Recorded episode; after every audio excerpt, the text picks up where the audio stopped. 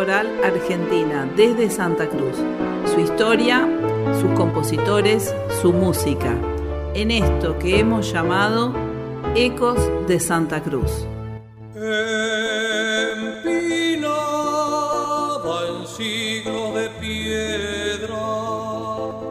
sobre siglos de agua, eres fuego de fragua. Domingo para todos. Y hoy eh, en el programa de la Red Coral Argentina, con un placer muy grande porque es reencontrarnos con una amiga que hace muchos años está dirigiendo coros en Santa Cruz y que se llama Romina Vaca y que viene también de una familia de músicos y de coreutas y de directores y bueno, ya nos va a contar un poco su historia.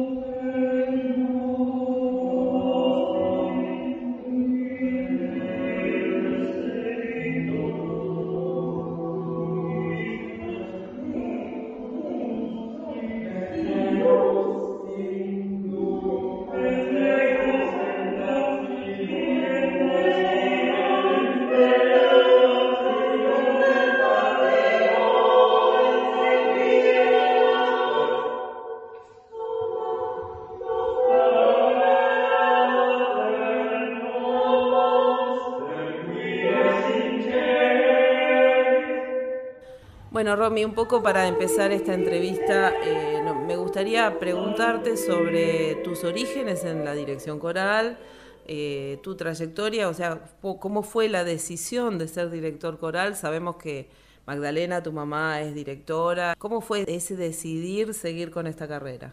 Eh, bueno, la verdad que la dirección coral vino naturalmente a mi vida por una cuestión de herencia en un principio. Mi abuelo mm. Eleazar Jacques fue fundador de, la carrera de dirección coral en, Buenos Aires, en una universidad prestigiosa allá, organista, mi mamá directora coral, pionera acá también en, Santa Cruz y en Río Gallegos por los años 80. Y bueno, cuando yo ya nací, no nací en, Río Gallegos, nací en Capital, pero de al año me, se vinieron acá a instalar mis papás y hice toda mi formación en, en, Río Gallegos. En el Conservatorio de Música. En el Conservatorio de Música pude cursar la carrera de profesora de música, especialidad piano, y en paralelamente cantando siempre en los coros de la municipalidad con mi mamá, ayudando. Y bueno, todo esta, digamos, entre la influencia familiar, eh, lo que pudimos hacer en Santa Cruz con el conservatorio y sobre todo con, con, algunos de los conjuntos vocales, como por ejemplo el Leitmotiv, que fue uno que, donde dirigía mi mamá, que pudimos hacer muchas giras y proyectos súper interesantes, eh, terminaron de definir una vocación que, que bueno, eh, continuó después en, en Buenos Aires. Eh, para el lado del estudio, de las carreras de dirección coral y también de dirección orquestal, que, siempre fue una pasión y un desafío, porque en relación a las carreras de dirección orquestal, eh, bueno, que en Santa Cruz no existía eh, trayectoria, no había grupos, no había orquestas. Claro, y esa, esa me parece la otra cosa valorable de todo esto, que es tantos alumnos que hemos este, tenido en el Conservatorio de Música, que es como sembrar una semillita y que después a la vuelta de sus estudios universitarios vuelvan a volcar todo esto nuevamente en Santa Cruz, que es tu caso, ¿no? Sí, totalmente. Y, bueno, fue como también lo charlamos, fue un desafío el decidir volver acá a Santa Cruz y apostar al, a la familia y, a la cultura en Santa Cruz, en un lugar donde, eh, si bien somos parte de un mismo país, muchas veces estamos lejos. Claro. Y esto hizo que, bueno, durante todos estos años, eh, determinadas como ramas de la cultura y del arte dependieran básicamente de personas que, bueno, que se animaran también a, venir acá y, bueno, obviamente de gestiones y políticas que también apoyaran. Y también este retorno coincidente con tu eh, formar una familia y bueno, empezar un proyecto con, en familia, ¿no? sí, también esto, ¿no? De, de optar y elegir por por bueno, jugármela, por tener una familia, por ser feliz y seguir este, viviendo acá en este lugar maravilloso eh, que bueno, que me crió de chiquita y paralelamente poder conjugarlo con una profesión y una vocación este, musical.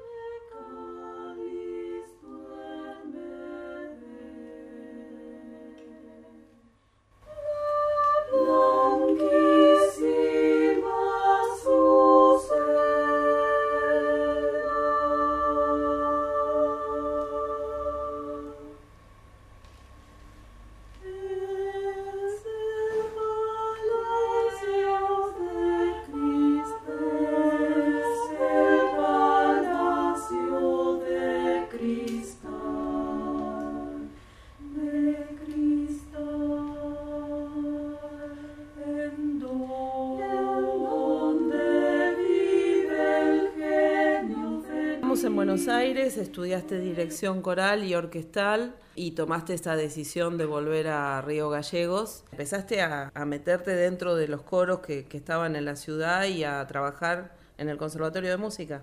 Sí, así fue después de, bueno, haber terminado con las carreras de, dirección coral, orquestal allá por Buenos Aires. Eh, el desafío, bueno, fue cuando volví a empezar a, en principio... Pero en ese momento no había muchas orquestas que digamos en Santa Cruz. No, en ese momento tengo, es más, anécdotas divertidas y de color, como golpear puertas, porque aparte yo era también joven, recién llegada, con todas las ilusiones. Tengo el recuerdo de golpear puertas de, bueno, de funcionarios. De funcionarios. Podríamos hacer una orquesta.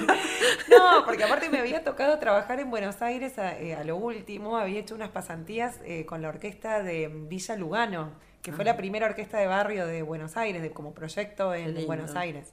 Bueno, y ahí trabajé durante bastante tiempo en Villa Lugano.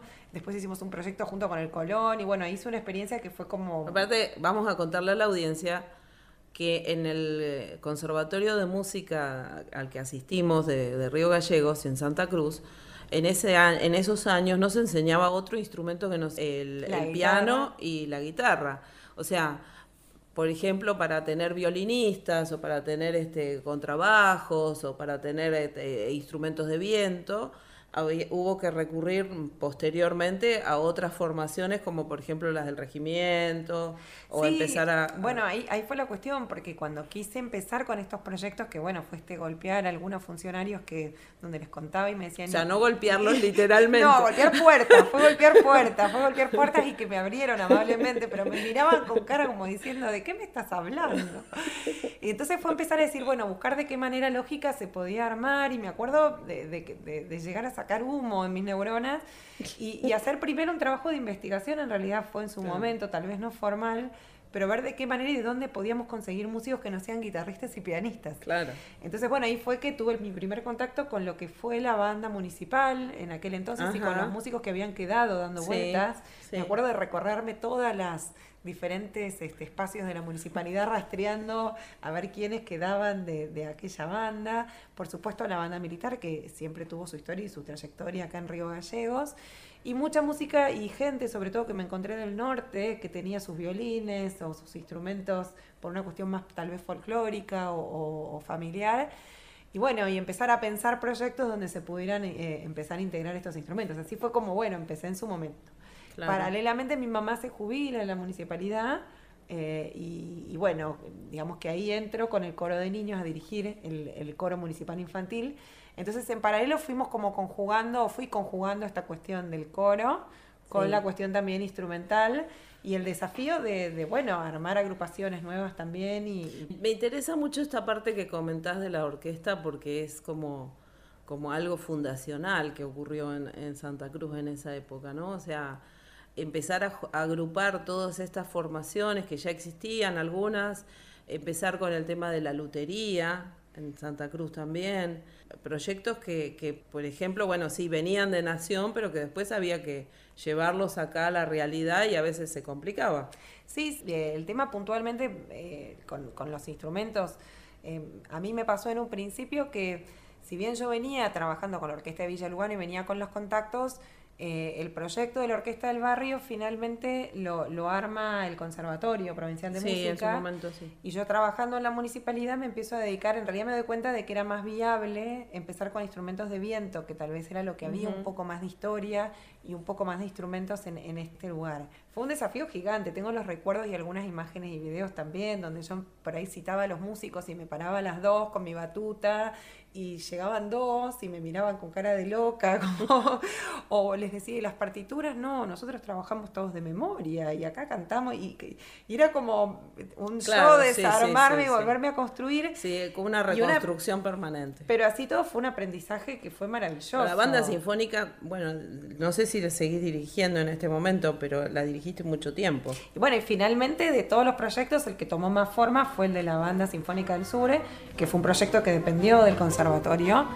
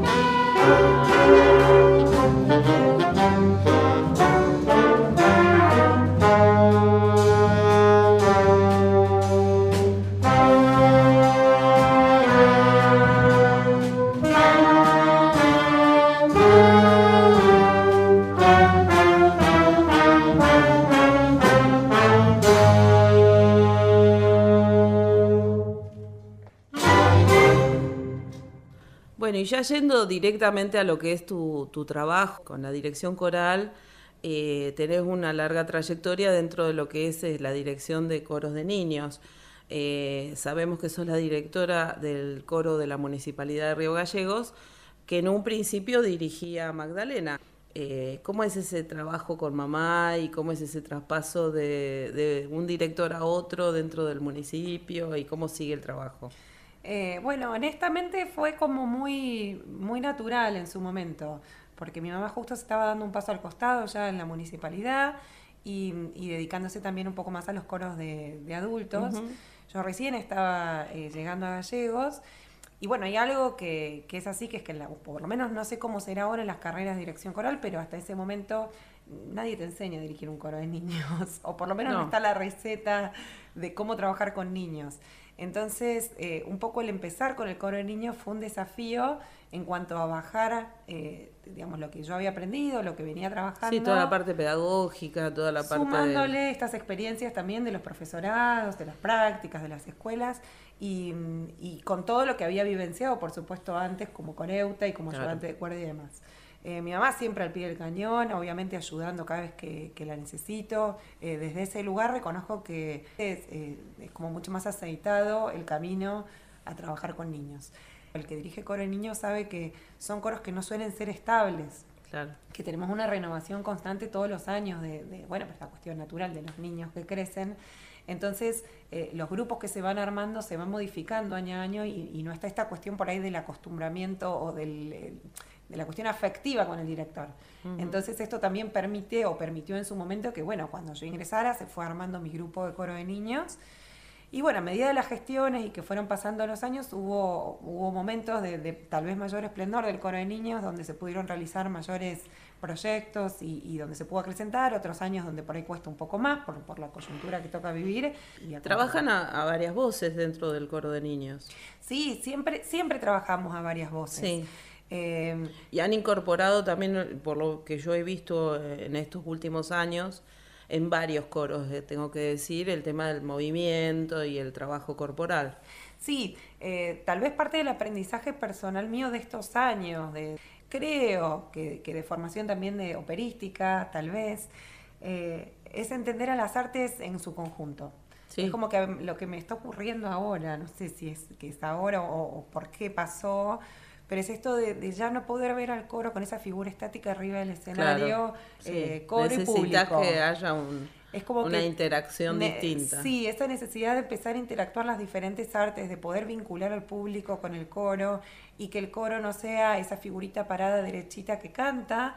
eh, lo voy viendo como una necesidad constante, desde un nivel cero hasta un nivel súper avanzado, como que uno puede aplicar diferentes herramientas. A Sí, veces seguro. es una cuestión de creatividad o de, bueno, poder rodearse con gente que, que también nos dé una mano en estas cuestiones.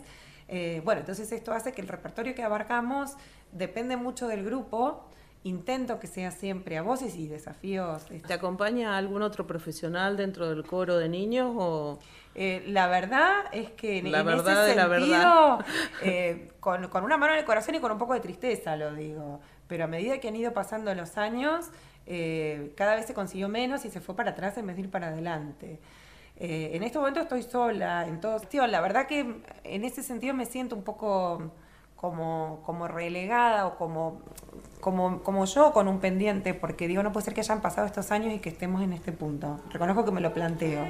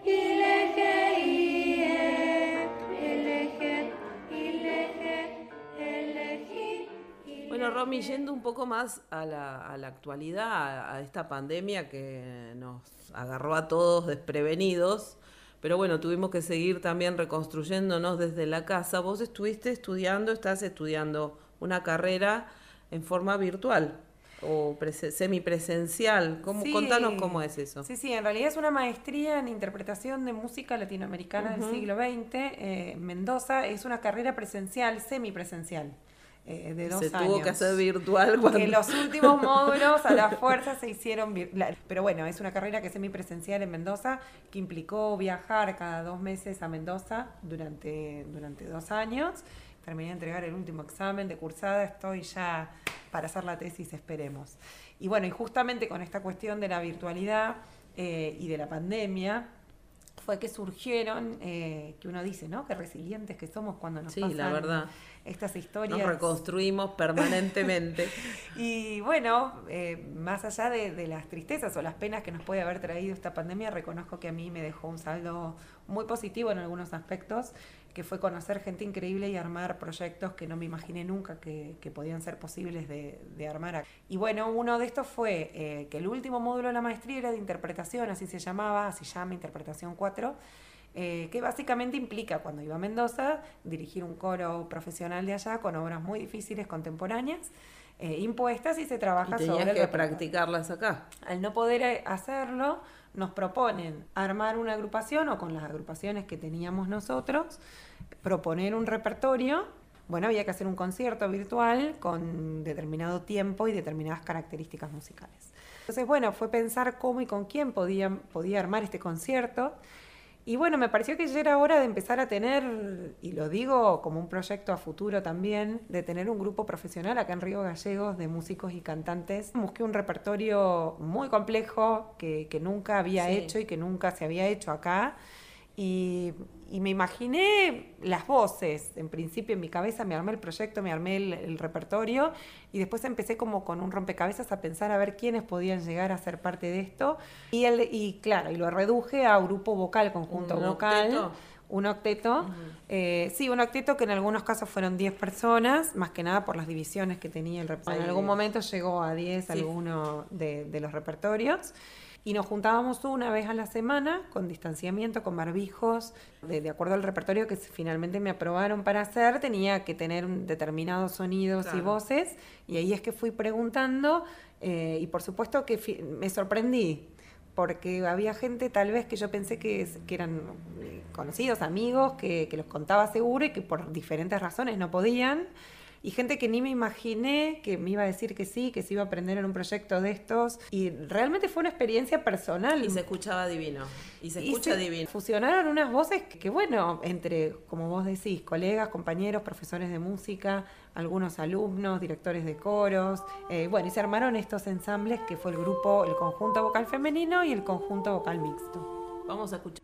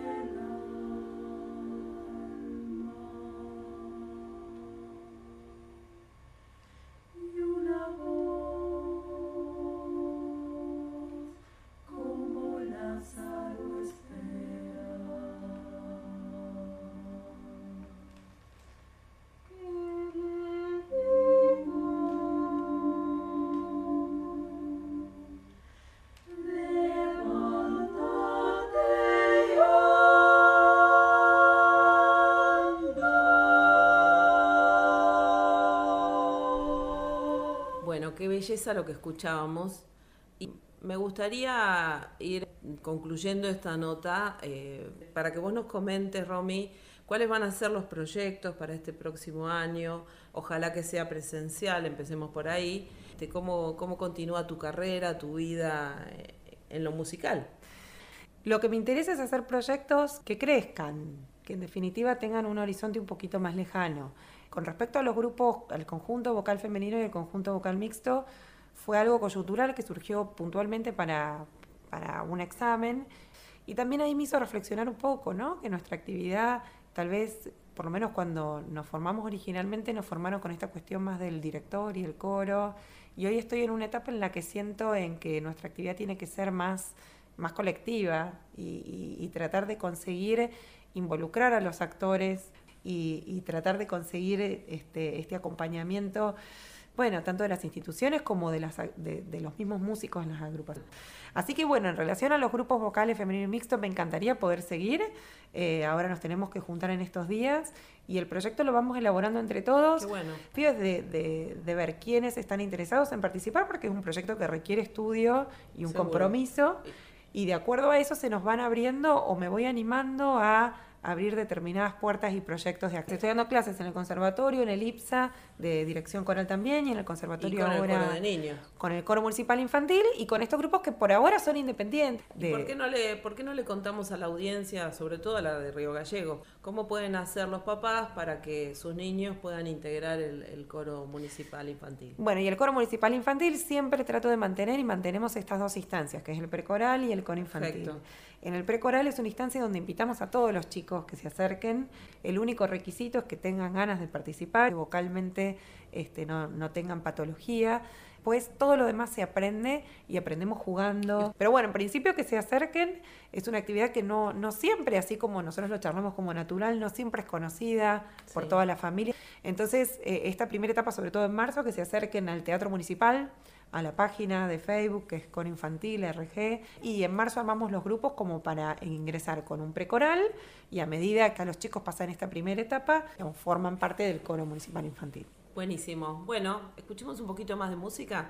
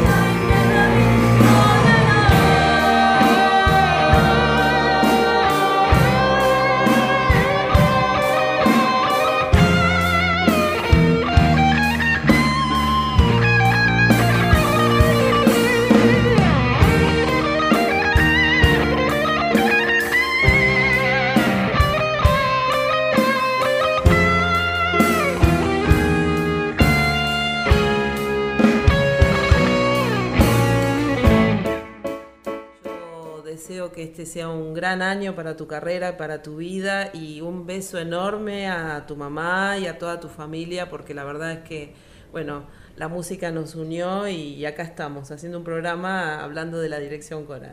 Bueno, no, gracias Roxana por aparte seguir con las mismas ganas siempre de hacer cosas distintas. Eh, me parece un proyecto maravilloso esto del programa para poder conocernos, seguir estimulándonos y saber que también a otros les interesa lo, lo que hacemos, también nos, nos da un poquito un plus de energía para, para conectarnos y, y- y, bueno, y darnos fuerza para arrancar un año que, que seguro va a ser 10 veces mejor para que, arriba. que lo que nos tocó y seguir creciendo en esto que es la música coral y la música vocal. Muchas gracias. Muchísimas gracias, Romy. Bueno, cuántas cosas que ha hecho Romina a lo largo de estos años, cuántas cosas más va a hacer seguramente. Y qué lindo este nuevo programa que hemos podido tener esta mañana, mostrándoles a todos un poquito más de la gente que trabaja y ama la música en Santa Cruz. Hasta el próximo domingo.